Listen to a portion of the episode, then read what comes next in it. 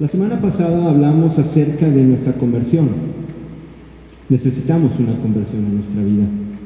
No solamente es creer, eh, la palabra dice que aún los mismos demonios creen y tiemblan.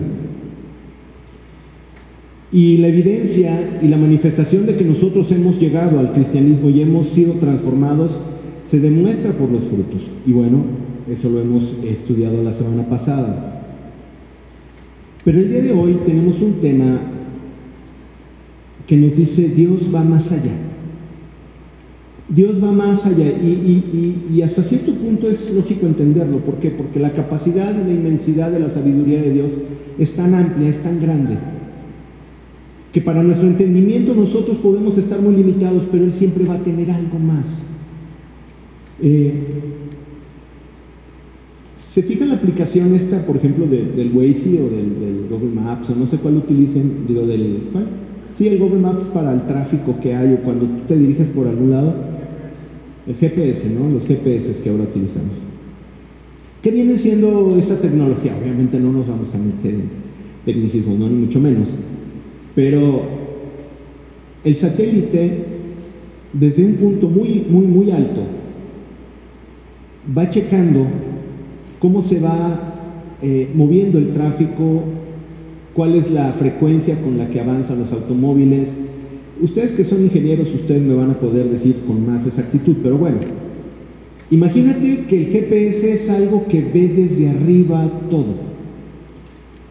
Si ahorita tú dijeras sin el GPS, sin, sin, sin el teléfono, si estuviéramos en los años de mi juventud, oye, vámonos a tal lugar, ¿qué, andamos, ¿qué íbamos a pensar en el GPS? ¿no? Ya te la sabías y decías, no, vamos a agarrar la calzada y luego le voy por acá. Y ya te, o sea, tú inventabas tu ruta, ¿no? Ya. Tenías que inventártela. Pero si te tocaba un choque o en tiempo de lluvia se caía un árbol, ¿qué pasaba? Pues bueno, te atorabas y te tenías que dar la vuelta. Las nuevas tecnologías, los GPS, ¿qué es lo que hacen? Eh, más o menos, eh, bueno, checan cómo está el tráfico y te dan sugerencias de por dónde puedes eh, librarla si hay un accidente o no. Ok, ¿cuál es la ventaja de un sistema así? Es un sistema que está más arriba y que alcanza a ver lo que nosotros no podemos ver. En el Señor es algo no solamente parecido, sino es igual y, y todavía mucho más tremendo. El Señor puede ver lo que tú y yo no vemos. Por eso cuando nosotros nos suceden las cosas en la vida, tenemos que confiar en Dios cuando nosotros ponemos nuestra vida en Dios. ¿Por qué? Porque Él ve mucho más allá. Dios va más allá en nuestras circunstancias. El hombre a través de su historia ha querido entender todos los misterios y enigmas que lo rodean, ¿cierto o no? Si nosotros estudiamos ah, la historia de las culturas eh, podemos darnos cuenta cómo interpretaban los fenómenos naturales, cómo interpretaban las estaciones, cómo interpretaban el comportamiento de las personas, de los animales, y fueron desarrollando un conocimiento. Es parte de la naturaleza humana querer saber cómo funcionan las cosas, por qué son. Y a través del tiempo han creado la ciencia para darle forma a todo aquello que lo rodea y darle explicación. Ahora, el hombre conoce cada vez más su entorno y cómo manipularlo. Al principio, en las, épocas de las grandes expediciones, de las expediciones inglesas, que iban a África o que iban a, a la India, y empezaban a descubrir nuevas especies y empezaban a descubrir eh, nuevas formas de vida, nuevos ecosistemas, empezaban a descubrir cómo funcionaban las cosas. Pero en estos tiempos no solamente hemos aprendido cómo funcionan las cosas, sino ahora, y se me hace todavía más tremendo, es cómo manipular. Si saben que hay vuelos donde pueden soltar cierta sustancia química que hace que llueva, ¿sí? ¿Cuántos sabían de esto? ¿no? Pueden provocar lluvias. Eh, y hay cantidad de, de cosas el cual el hombre empieza a manipular aquello que solamente Dios puede tener el control. El hombre conoce cada vez más, más su entorno. Y modifica el entorno, la naturaleza, la genética. El hombre modifica el comportamiento, modifica el clima. Y mientras más conquista, menos cree necesitar a Dios. Eh, dentro de la legislación norteamericana hay un término que se llama actos de Dios. Honestamente desconozco si todavía sigue vigente o en qué estado sí está y, cuál no. Pero había, cuando pasaba un tornado, las aseguradoras, ¿qué le ponían? Le, ponen acto de Dios, ¿no? Y, con eso obtenían cierto compromiso para indemnizar la pérdida de una casa en un tornado. Eh, cuando venía un huracán eh, en, la, en la Florida, qué sé yo, o terremotos en California, hablaban como actos de Dios. El hombre cada vez quiere, poco a poco, quitarle esa autoridad que le pertenece a Dios, pero le quiere cambiar el nombre y ahora ya son desastres naturales, ¿no? Y empieza a quitar a Dios, mientras más conoce el hombre, quiere quitarle más su autoridad. Se los he dicho muchas veces y por qué lo digo muchas veces, por ahí alguna vez escuché un comentario de alguien que decía, es que Roy repite mucho lo mismo. Ah, puede ser que sí, pero déjame decirte una cosa, cuando yo les comento algo varias veces es para que pongamos atención porque está sucediendo. Están tratando de quitar en los medios el nombre de Dios. Y nosotros lo vemos como, ah, no pasa nada, ¿no? Ahora, yo me acuerdo de un, de un, eh, de un eh, uno de noticias, se me fue el nombre, pero uno, uno que, da las noticias en la mañana, cuando le preguntaban decía gracias a Dios. La última vez que lo escuché decir decía gracias a la diosa Fortuna. Y yo dije, ah, caray, ¿cuándo le cambió? No? Y, empiezan a cambiar los términos. El, el, hombre mientras más empieza a conocer, empieza a decir, no, sabes que Dios es obsoleto. Y vamos a empezar a vivir tiempos muy difíciles. ¿Por qué les repito esto una y otra vez? Porque muchachos, se vienen los tiempos en los cuales ya no se va a poder platicar, digo, ya no se va a poder hablar la palabra de Dios. Cuando el criticar algunas normas que son eh, a todas luces incorrectas, a la luz de la palabra, nos van a decir intolerantes. Y nos van a decir que no tenemos criterio, y nos van a decir retrógradas, y nos van a decir muchas cosas. Ok, hay dos opciones. O te adaptas al mundo o le crees a Dios.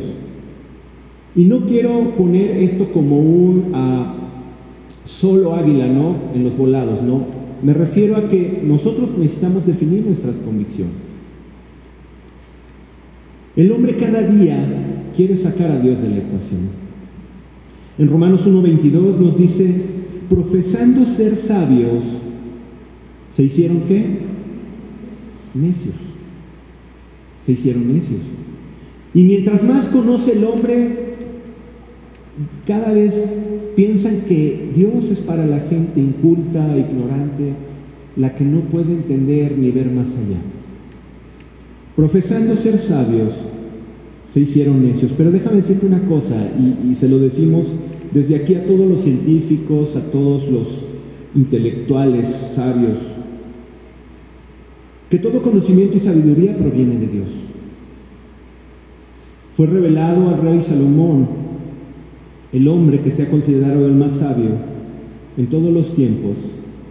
Proverbios 2.7 y 2.6 nos dice, porque Jehová da la sabiduría y de su boca viene el conocimiento y la inteligencia. Cuando alguien descubre algo, no crean que Dios dice, ay, a ver, ¿qué descubriste? Imagínate Dios, ¿no? Queriendo entrar en la plática de los científicos y decir, a ver, a ver, ¿qué descubriste? ¿No? Como si Dios no lo supiera. Dios sabe todo, porque Él lo creó todo, Él lo hizo todo, Él lo formó todo. Y el conocimiento viene de parte de Dios. Dios lo único que hace es prestárselo a aquellos que tienen esa capacidad y esa habilidad de poder en la ciencia descubrir cosas y adaptarlas para el beneficio del hombre. Desgraciadamente el corazón del hombre ha sido tan perverso que todo ese conocimiento lo ha utilizado para su beneficio en perjuicio de muchos.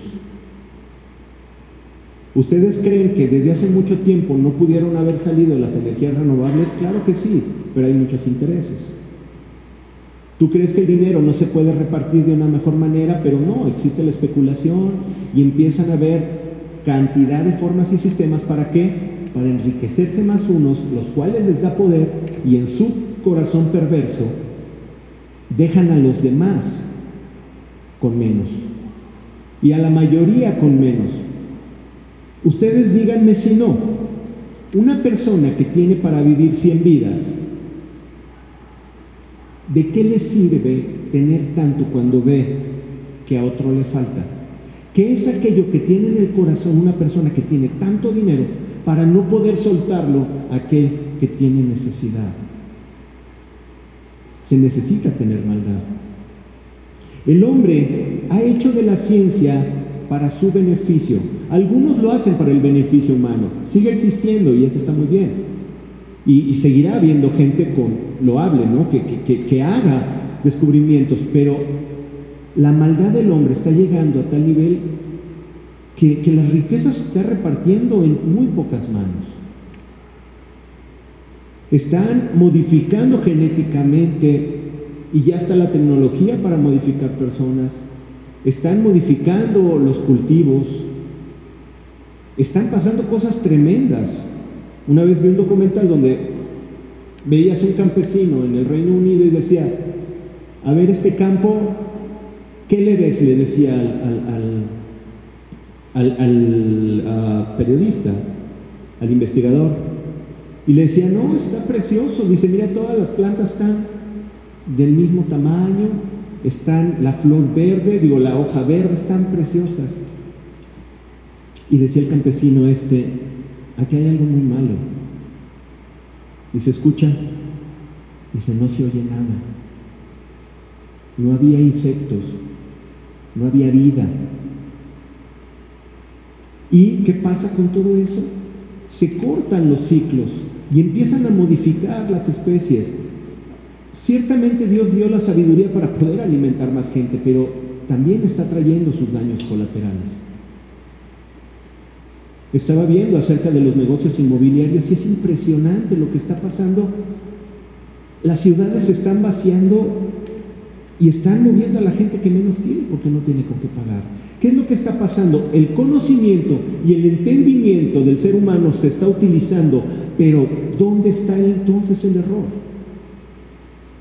en el corazón del hombre. Nosotros los cristianos podemos tener conocimiento, pero si no está cambiando nuestro corazón, entonces realmente tenemos un problema. El hombre profesando ser sabio se hizo necio. Ahora, lo primero que hay que establecer es que para esta enseñanza es que la creación, el hombre, no puede compararse con el creador. ¿Estás de acuerdo? ¿Quién será mayor? ¿La creación o el creador? El creador. El creador es el que tiene todas las respuestas.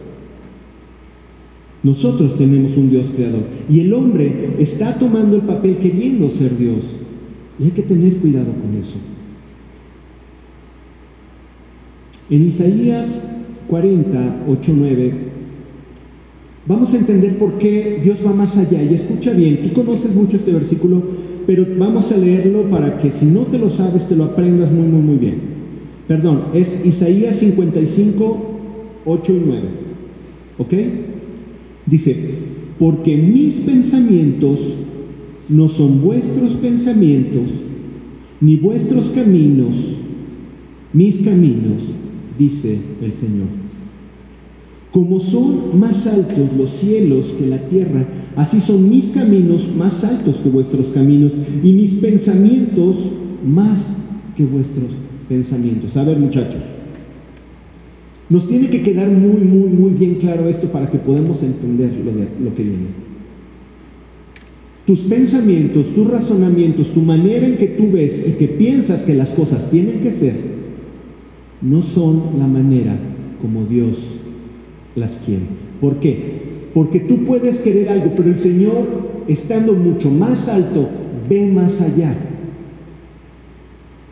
El Señor puede ver todavía muchísimo más allá de tus circunstancias.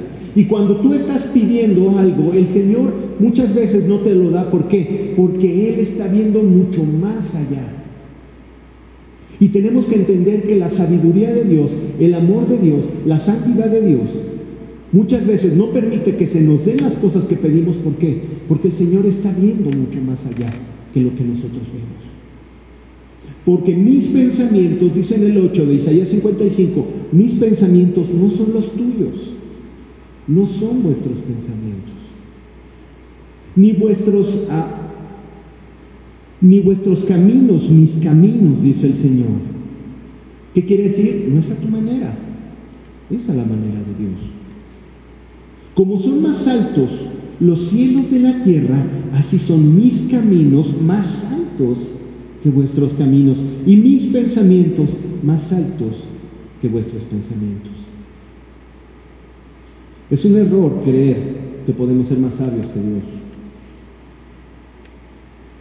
Muchas veces queremos decirle a Dios cómo son o cómo tienen que ser las cosas.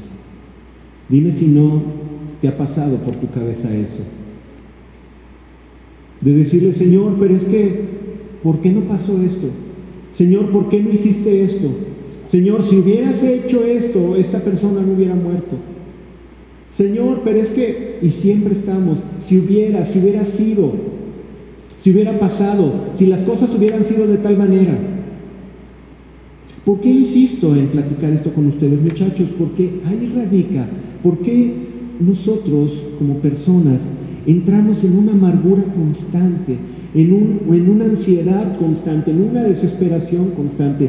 Hay desesperanza, hay tristeza, hay desilusión, hay inconstancia en las cosas de Dios.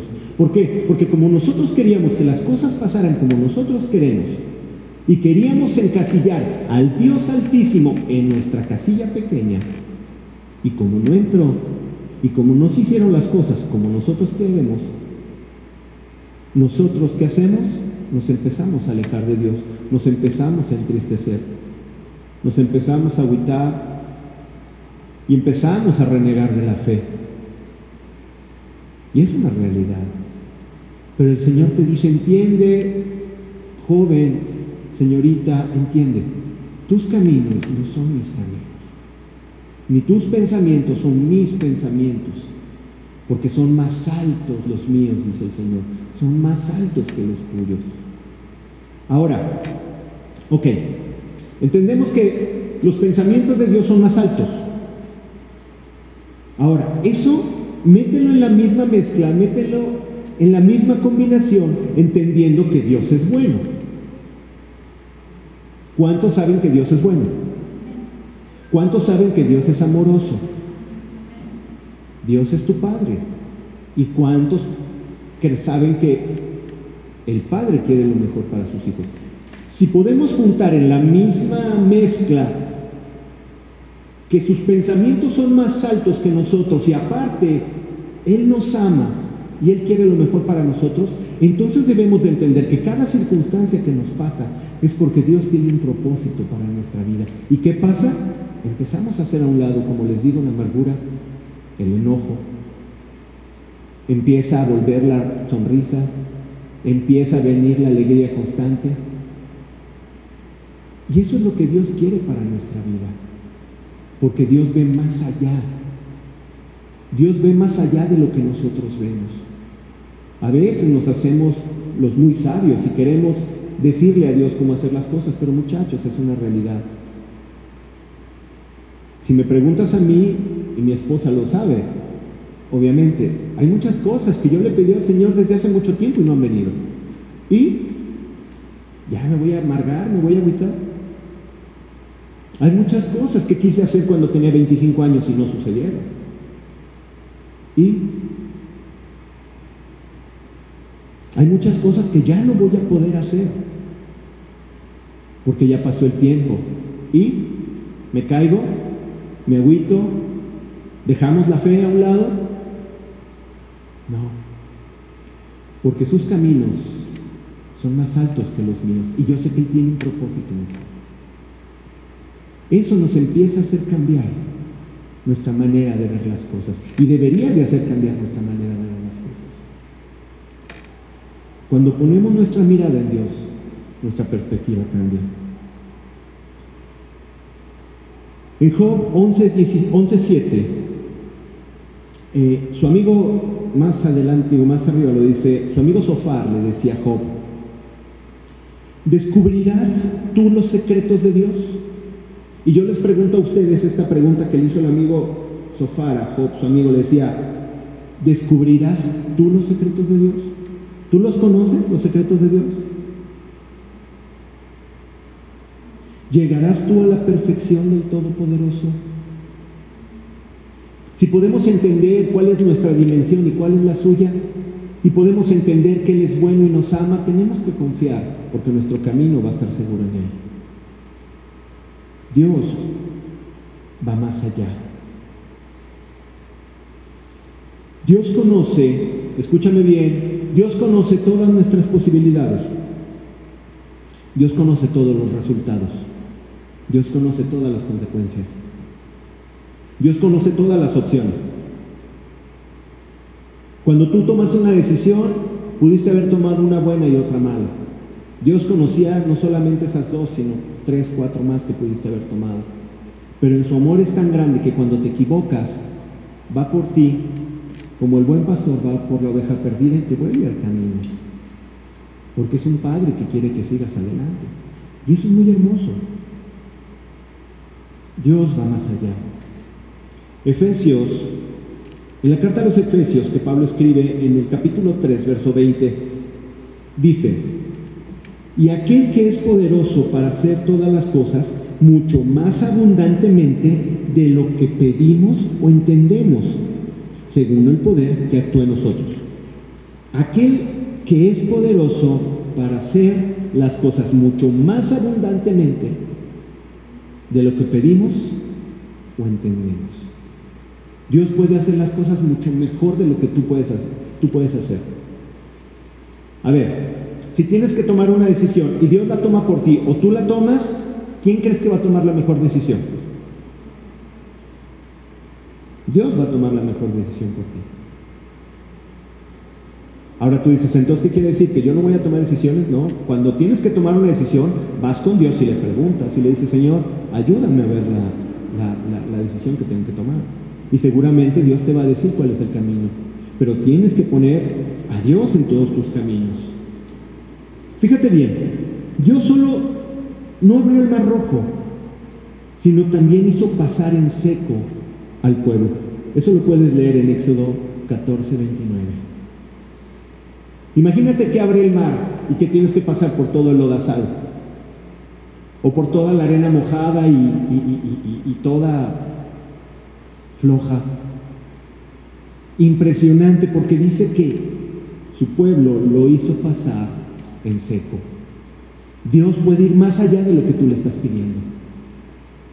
Solamente dale gracias a Dios. ¿Qué cosa hay imposible para Dios? Absolutamente nada. Cuando Dios derribó el muro de Jericó, dice la palabra en Josué 6:20 que el pueblo pasó derecho. Nunca dice que tuvo que escalar escombros, si era un muro tan monumental. Dice que el pueblo pasó derecho. Dios cuando hace la obra la hace completa y lo que tú le has pedido al Señor, si está en su voluntad, la va a hacer y lo va a hacer aún más allá de lo que piensas o de lo que entiendes, aún más allá de lo que le pides. Pero tienes que confiar en Dios. Dios quiere hacer algo bueno en tu vida. Ahora, yo sé que nos cuesta trabajo creer, ¿por qué? Porque hemos pedido, pero nuestra humanidad nos desesperamos muy pronto. Tenemos que aprender a esperar. Dios no habita bajo la presión del reloj del tiempo. Dios nunca dice, ah, ya se va a hacer de noche. Para Dios es lo mismo del día de noche. Porque cuando es un Dios de noche ahorita, es un Dios de día en la India. Dice su palabra que nunca duerme ni descansa. Dios puede hacer señales y milagros todavía. Y déjame decirte una cosa, hace mucho tiempo, yo me acuerdo cuando comenzamos el grupo, decía, yo no me voy a ir por los milagros, eh, yo quiero que estemos cimentados en la palabra del Señor y estemos firmes como buenos cristianos. Sí es cierto, pero después me dije, Señor, ¿y por qué no ver milagros una vez más? ¿Cuántos quisieran ver milagros una vez más? Déjame decirte una cosa, todavía se puede. Pero cada vez creemos menos. Cada vez creemos menos. Y tenemos que aprender a creer. Si Dios hizo pasar derecho aún cuando cayeron los muros de Jericó, lo puede hacer en tu vida, en tu trabajo, lo puede hacer en tu vida, en tu familia. Si Dios le has pedido que derribe un obstáculo por ti, Dios lo va a hacer y vas a pasar derecho. Cuando el profeta Elías estaba con los 450 sacerdotes de Baal, no solamente quema el holocausto, sino también consume el agua con el que había sido inundado. Dios va más allá.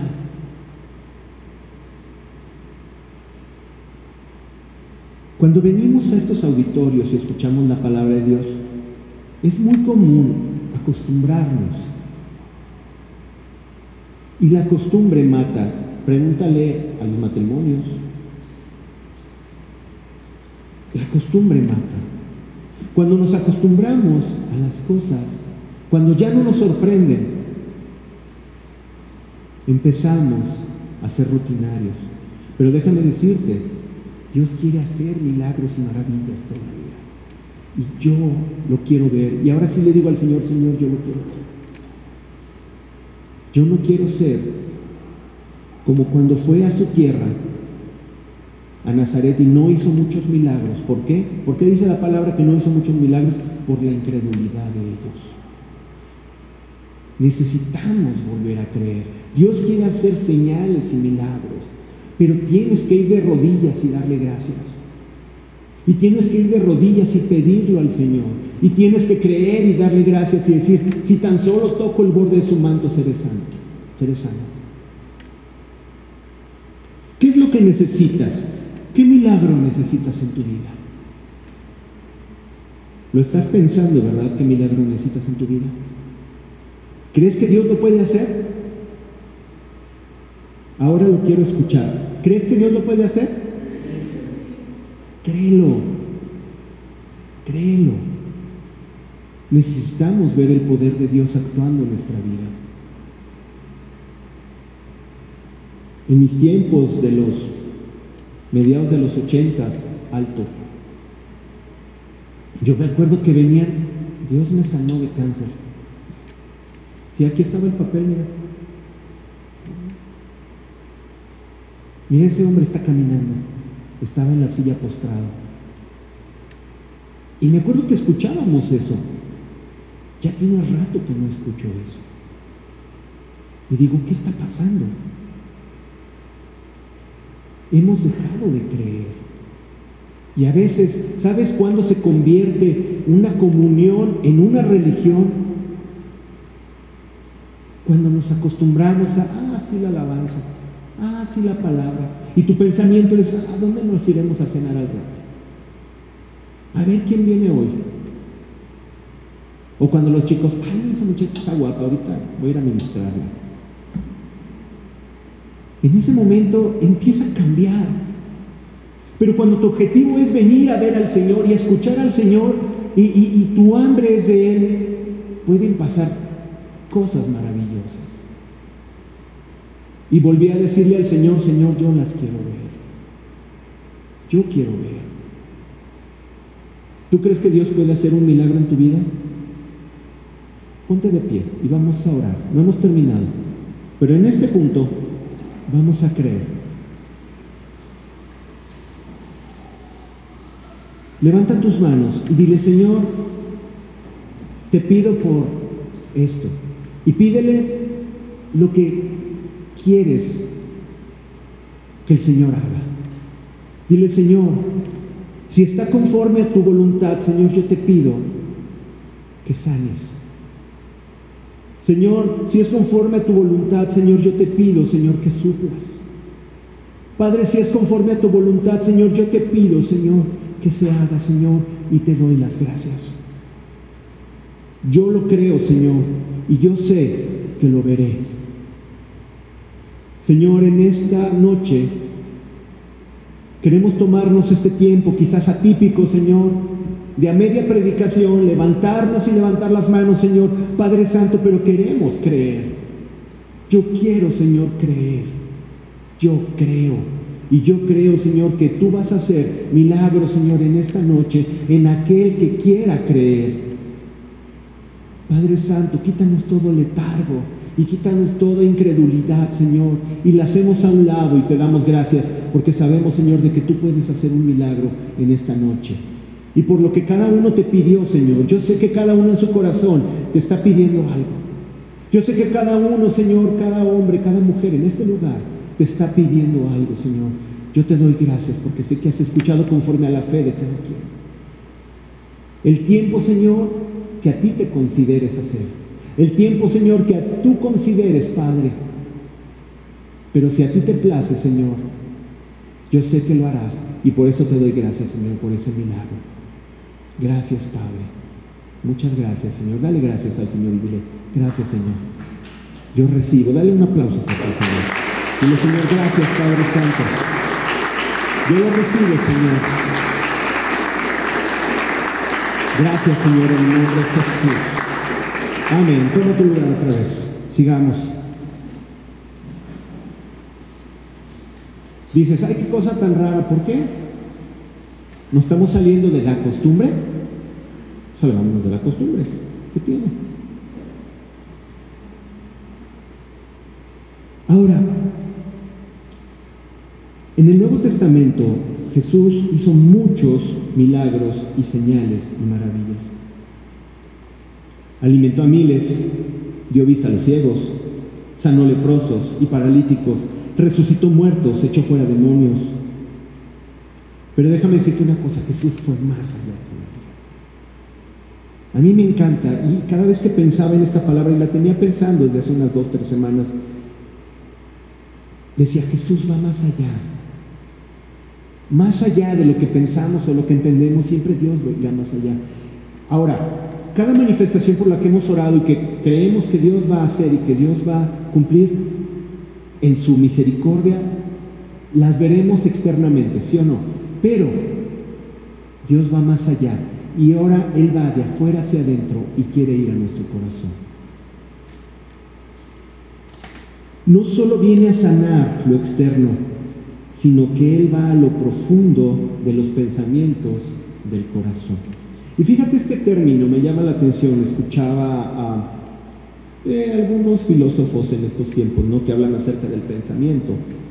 Eh, y está padre, bueno, siempre ha existido gente que habla acerca del pensamiento. Pero aquí en la Biblia nos habla acerca del pensamiento del corazón. Y es bien curioso porque lo podemos ver, por ejemplo, en Génesis 6, 6, 6, que, dice, eh, pero el pensamiento de ellos era el pensamiento del corazón de ellos era de continuo solamente el mal. El pensamiento de su corazón era de continuo solamente el mal. ¿Por qué el Señor involucra el corazón dentro del pensamiento? Porque Él conoce las intenciones de nuestro corazón.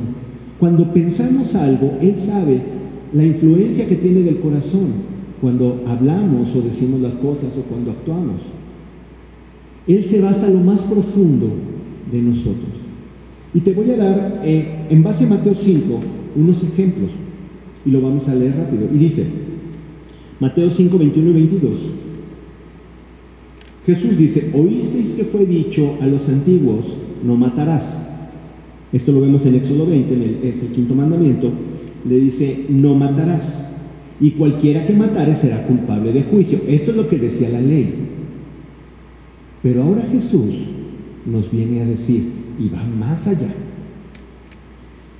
Pero yo os digo que cualquiera que se enoje contra su hermano será culpable de juicio. Y cualquiera que le diga necio a su hermano será culpable ante el concilio. Y cualquiera que le diga fatuo, en, la, en la nueva versión internacional habla acerca del que lo maldiga al hermano, quedará expuesto al infierno de fuego. Fíjate bien lo que nos está diciendo Jesús. Jesús va más allá. Tú puedes decir, perdón, yo no he matado, pero el Señor te dice, si tú ofendes a tu hermano, si tú odias a tu hermano, estás siendo homicida. Dios va más allá. Y nosotros nos conformamos con todo aquello que pensamos que, eh, el cristianismo lo encasillamos en las cosas que se tienen que hacer y las cosas que no se tienen que hacer. Y constantemente me preguntan, ¿se puede hacer esto? ¿Se puede hacer aquello? ¿Se puede hacer esto en el cristianismo? Y es que no se trata de eso, sino se trata de cuando viene una convicción a tu vida, empiezas a hacer las cosas diferentes. Cuando viene una convicción a tu vida, una comunión con Dios, hay cosas que ya ni siquiera te nacen hacer. ¿Por qué? Porque ya no las necesitas. Es por consecuencia de esa comunión con Dios. Y es precisamente de lo que habla. Nosotros nos conformamos de que yo soy bueno. Y yo se los decía la semana pasada. Aquel que dice, es que yo soy bueno, tiene una soberbia hasta acá. Y piensa que por ser bueno, no me mueve. Está envanecido en sus razonamientos. ¿Sabes quién es su Dios? Él mismo. Las cosas buenas que hacemos no es porque lo somos, sino es porque consecuencia de lo que Dios ha hecho en nosotros. ¿Eso qué quiere decir? Que los que no conocen no pueden hacer cosas buenas, claro, pueden hacer cosas buenas. Pero Dios no vino por la gente buena. ¿Sí me escuchaste eso? Dios no viene por la gente buena. Va a haber millones de gente buena que se va a quedar cuando venga el Señor. Y muchos piensan que por hacer cosas buenas han ganado el cielo. No, no funciona así. El mismo Jesús dice, porque yo he venido no por los sanos, sino por los que están enfermos. Por aquellos que reconocen su culpabilidad, por aquellos que saben que son pecadores, por aquellos humildes. Porque Dios resiste a los soberbios. Dios ve más allá del corazón. Y aquellos decían, yo no mato, pero ¿qué tal no soportas a tu hermano? ¿Qué tal lo ofendes? ¿Qué tal ni lo puedes ver? Y Jesús dice, cualquiera que le diga fatuo, cualquiera que maldiga a su hermano quedará expuesto al infierno de fuego. ¡Wow! ¡Qué tremendo! Sigamos más adelante, en el mismo capítulo 5 de Mateo, pero en los versos 27 y 28, también dice, oísteis que fue dicho, no cometerás adulterio. Volvemos a lo mismo, Éxodo 20, pero ahora es el sexto mandamiento. Oísteis que fue dicho, no cometerás adulterio, pero yo os digo que cualquiera que mira a una mujer para codiciarla, ya adulteró con ella en su corazón. Y esto es algo que a veces nosotros varones cometemos mucho. Y cometemos ese error. Pero ¿qué es lo que tiene que pasar? tiene que ser renovada nuestra mente, tiene que ser renovada nuestro pensamiento. Ahora, ¿es exclusivo para los hombres este versículo? Muchas mujeres pueden estar adulterando. Si no, todos esos shows para mujeres no existirían. Cualquiera que vea a una mujer y la codicia en su corazón, de ciertos digo que ya adulteró. Jesucristo va más allá. Porque los religiosos dicen, eh, yo no he adulterado, pero ¿qué te pasa todo por tu cabeza cuando miras a una mujer? Y el Señor dice, tienes la misma culpabilidad. ¿Por qué? Porque Dios mira el corazón y mira los pensamientos del corazón y sabe la perversidad que hay en nosotros.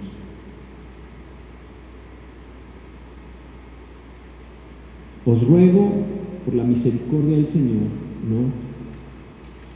Que no te conformes a este siglo, sino te transformes por medio de la renovación de tu entendimiento.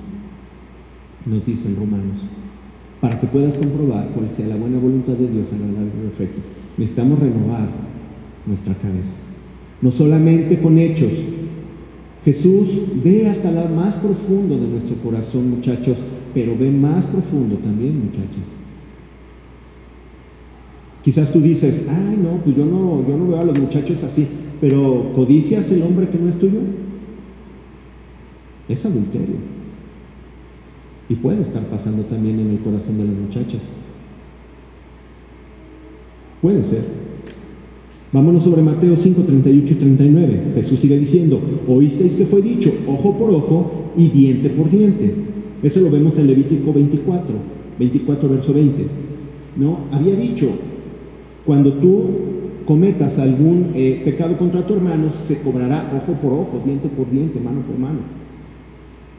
Y Jesús dice, oíste que fue dicho ojo por ojo y diente por diente, pero yo os digo, no resistáis al malo, antes a cualquiera que te lleve en la mejilla derecha, devuélvele también la otra. Hijo, wow.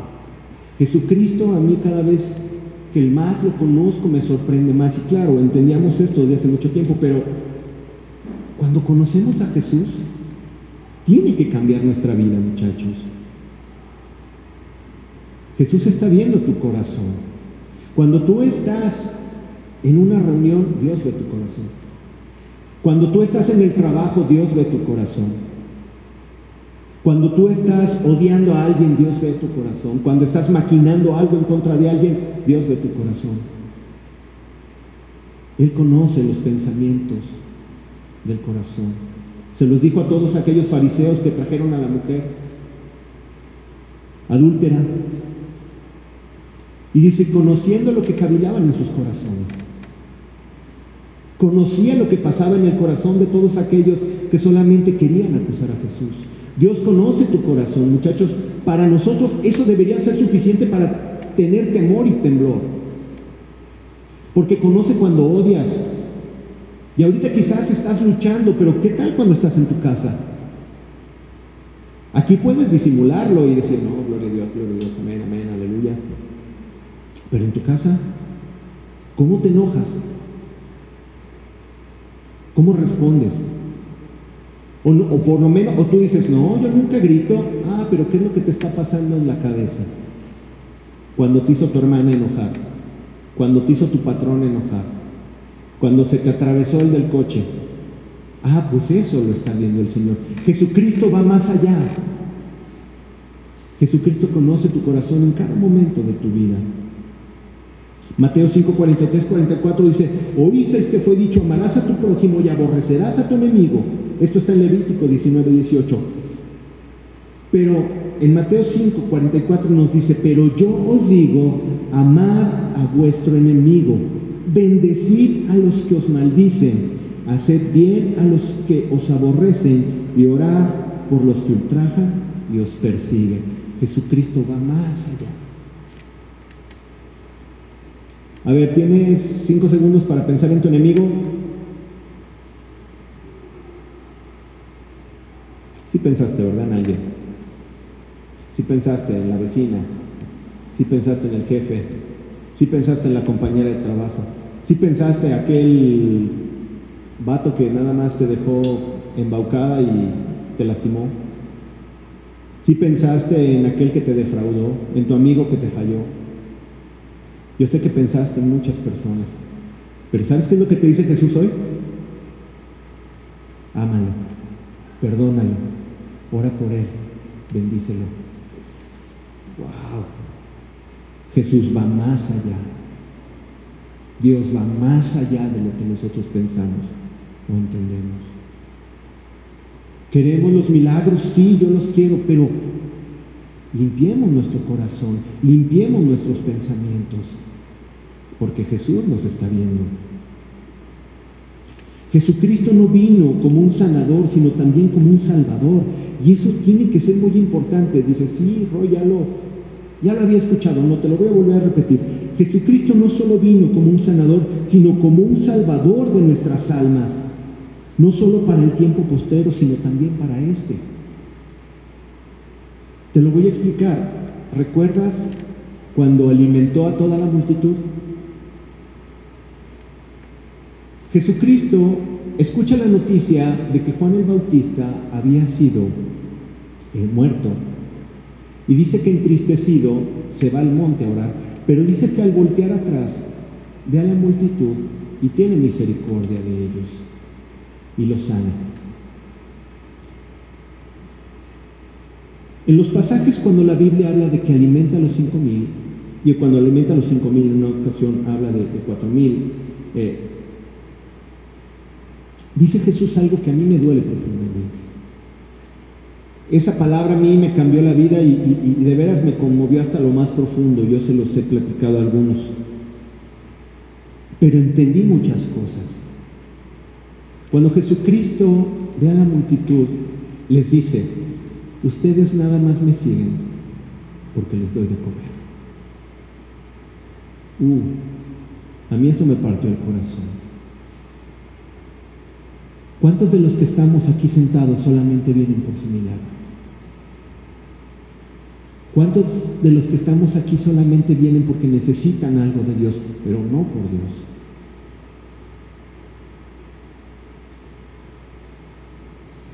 Y eso a mí me, cuando entendí esta palabra dije, ay Señor, qué tremendo.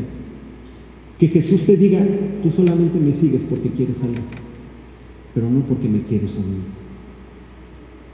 Pero Dios va más allá en este día y quiere que te reconcilies con Él, quiere que lo ames, quiere que lo busques.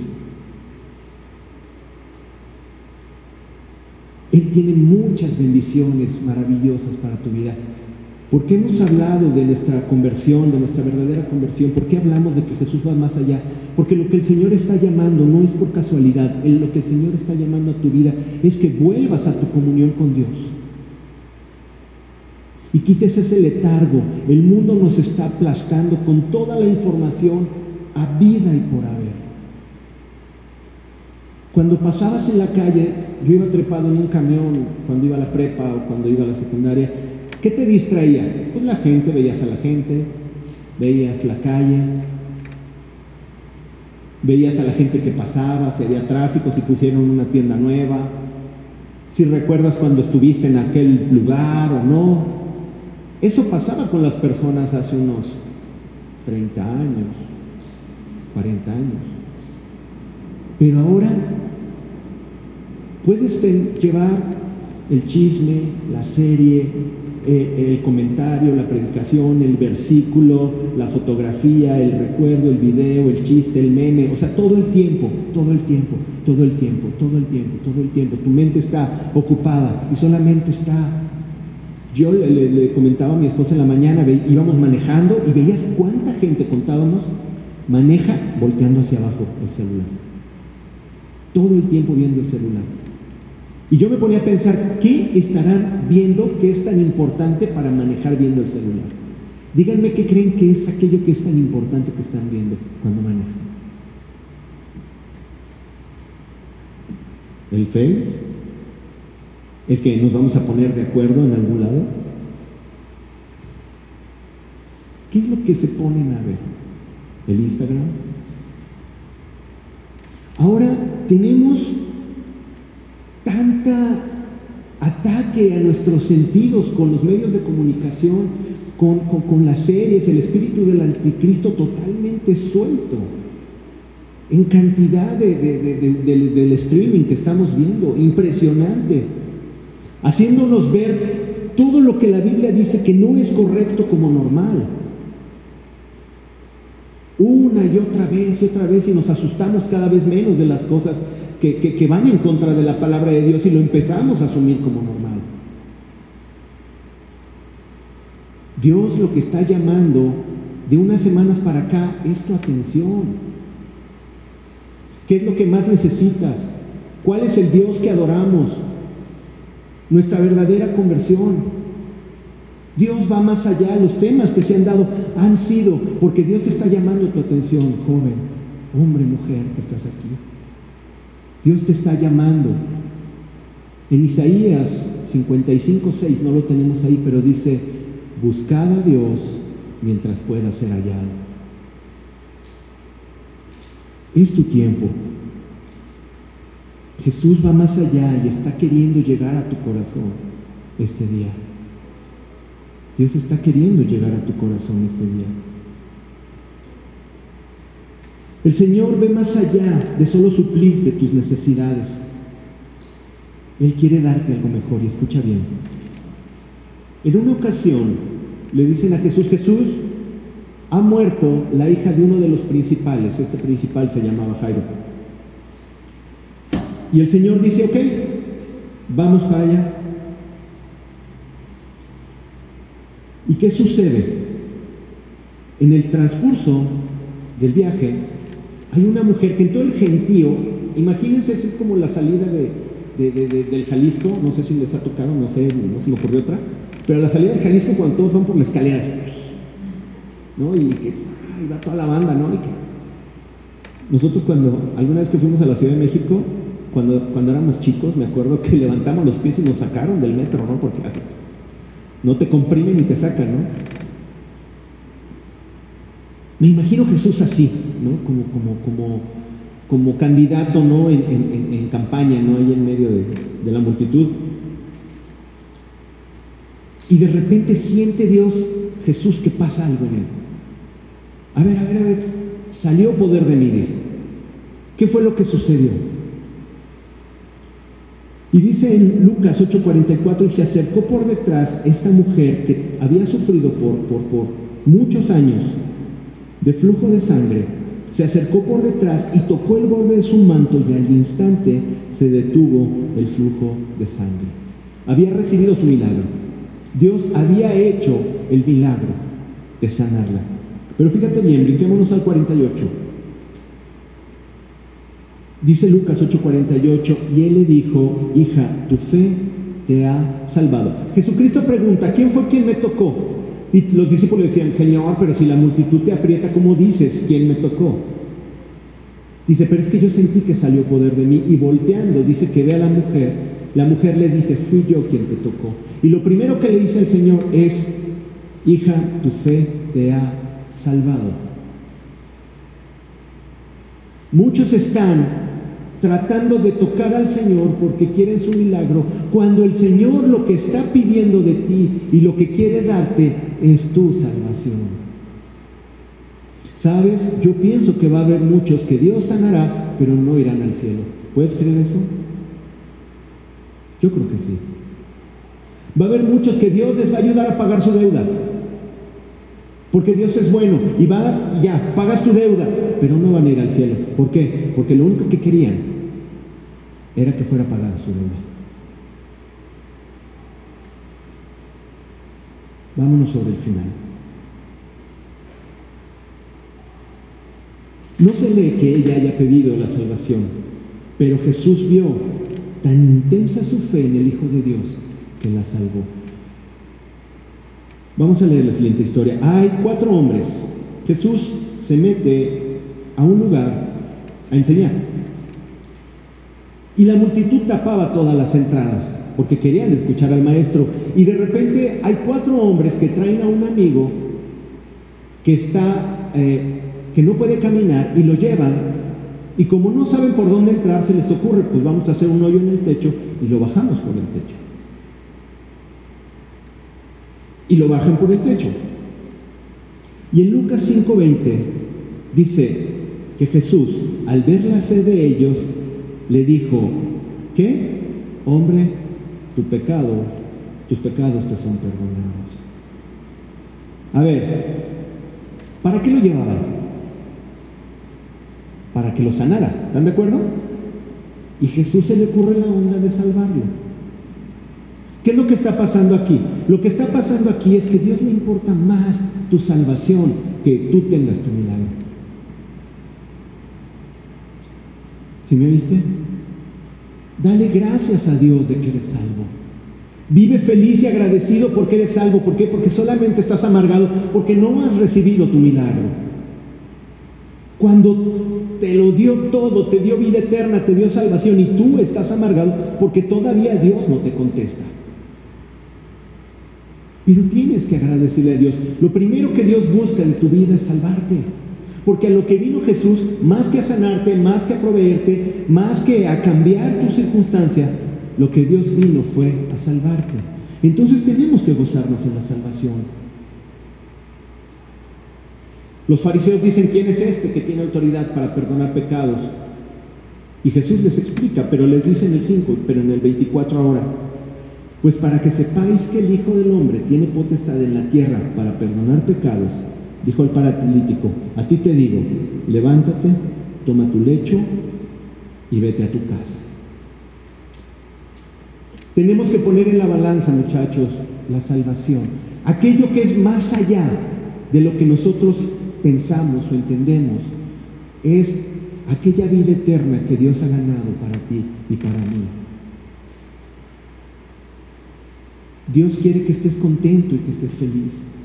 Dios quiere que tengas tu milagro, sí, de que lo puede hacer. Yo creo que voy a escuchar que milagros y señales pueden pasar. Pero déjame decirte una cosa. Necesitamos vivir felices porque hemos sido salvos. ¿Sabes cuándo te darías cuenta de esto? ¿Cuándo entenderías la dimensión de esto? Si te quedas. Si de repente en 10 segundos viene el Señor y nos lleva y los que se queden, ¿qué pasaría por tu cabeza si te quedas? Y de repente dices, todos aquellos están gozando de la presencia del Señor, donde no hay lágrima, donde no hay más dolor, donde las calles son de oro, el mar de cristal, y yo me quedé aquí. Y el Señor se fue, se llevó su Santo Espíritu, y ahora sí, agárrense los que se queden. Porque hasta hoy el Espíritu Santo detiene la maldad, pero cuando se vaya, será desatada y será el lloro y el crujir de dientes. Si tú te quedas cuando todos se hayan ido, ay, yo no quisiera esa sensación y le ruego a Dios que, digo, Señor, llévame. Gózate porque tu nombre está escrito en el libro de la vida. ¿Ok? El Señor va más allá. ¿Qué es eso más allá? Es tu salvación, es tu vida. Dios quiere bendecir tu vida. ¿Ok? De nuevo el Señor le salvó antes de sanarlo. No hay mayor regalo en tu vida que la salvación de Dios. Ponte de pie.